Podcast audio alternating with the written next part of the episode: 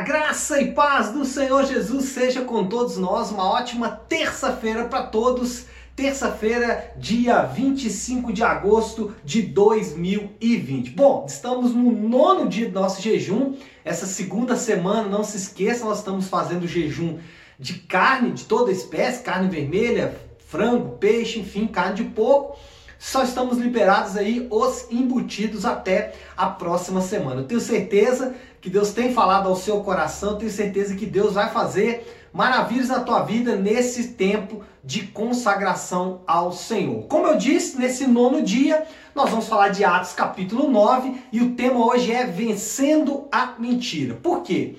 Atos capítulo 9 vai narrar a conversão do apóstolo Paulo. Lembre-se que Paulo era um perseguidor dos cristãos, Paulo, ele matava e prendia aqueles que se diziam da fé em Cristo, e ele fazia isso porque ele acreditava que estava fazendo o certo. Ele matava e prendia cristãos acreditando que com ele estava a verdade. Só que Paulo vivia uma mentira até que uma luz do céu brilhou, é o texto que está escrito na palavra de Deus, e acabou com a cegueira do apóstolo. Nada como a luz para curar a nossa cegueira. E a partir daí, Paulo tornou-se uma poderosa arma na mão do Senhor. Então, muitas vezes nós também estamos vivendo mentiras. Mentiras essas que podem ter sido construídas por nós mesmos, podem ter sido construídas pela sociedade que nós vivemos ou até mesmo pelos nossos relacionamentos familiares. Só que muitas vezes nós ficamos presos a essas mentiras e mesmo que a palavra de Deus, de forma objetiva, nos mostre que nós estamos errados, nós ainda assim ficamos presos nessa mentira. Então, precisamos de uma experiência com Deus para nos arrancar desta mentira. E essa experiência pode ser, inclusive, algo muito mais simples do que apenas o entendimento da palavra de Deus. No caso ali de Paulo, literalmente uma luz brilhou, mas no nosso caso pode ser a luz da palavra de Deus, ou seja, o conhecimento da palavra de Deus pode servir como esta luz que brilha e nos arranca desta cegueira espiritual. E uma vez arrancado dessa cegueira espiritual, uma vez que nós venhamos a vencer as mentiras, e essas mentiras, elas podem se vestir de várias formas, elas podem se vestir ter roupagem de vários assuntos, mas uma vez que nós somos arrancados dessa mentira, o Senhor então pode nos usar assim como ele usou o apóstolo Paulo. E por que Deus usou o apóstolo Paulo? Primeiro, porque ele aceitou a ajuda de Ananias. Você se lembra, como eu disse agora há pouco, Paulo era um perseguidor de cristãos e Ananias era um cristão.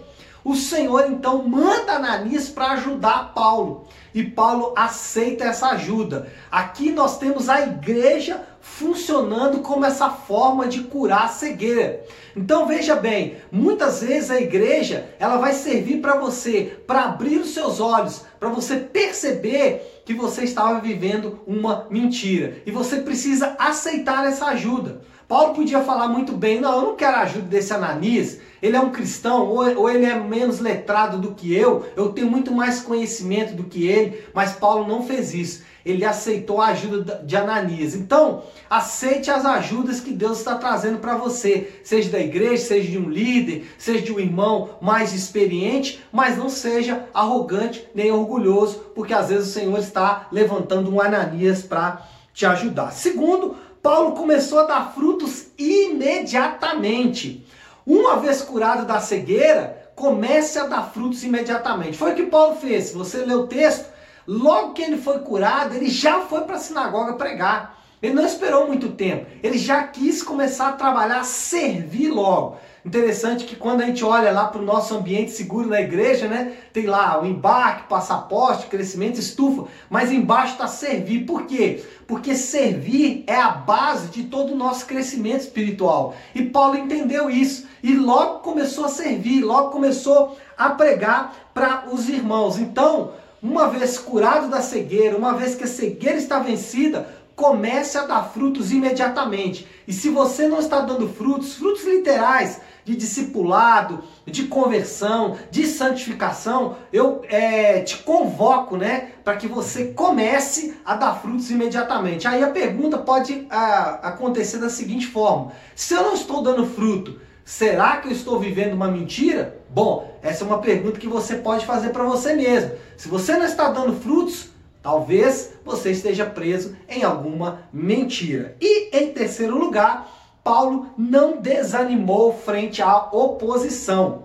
Quando ele foi pregar, o que aconteceu? As pessoas falaram: não, mas esse Paulo aí, peraí. esse camarada aí estava querendo nos matar agora há pouco, agora está aqui pregando? Não, vamos aceitar isso. Né? E Paulo não parou, Paulo não desanimou, Paulo não desistiu, Paulo continuou em frente, continuou persistindo. Por quê?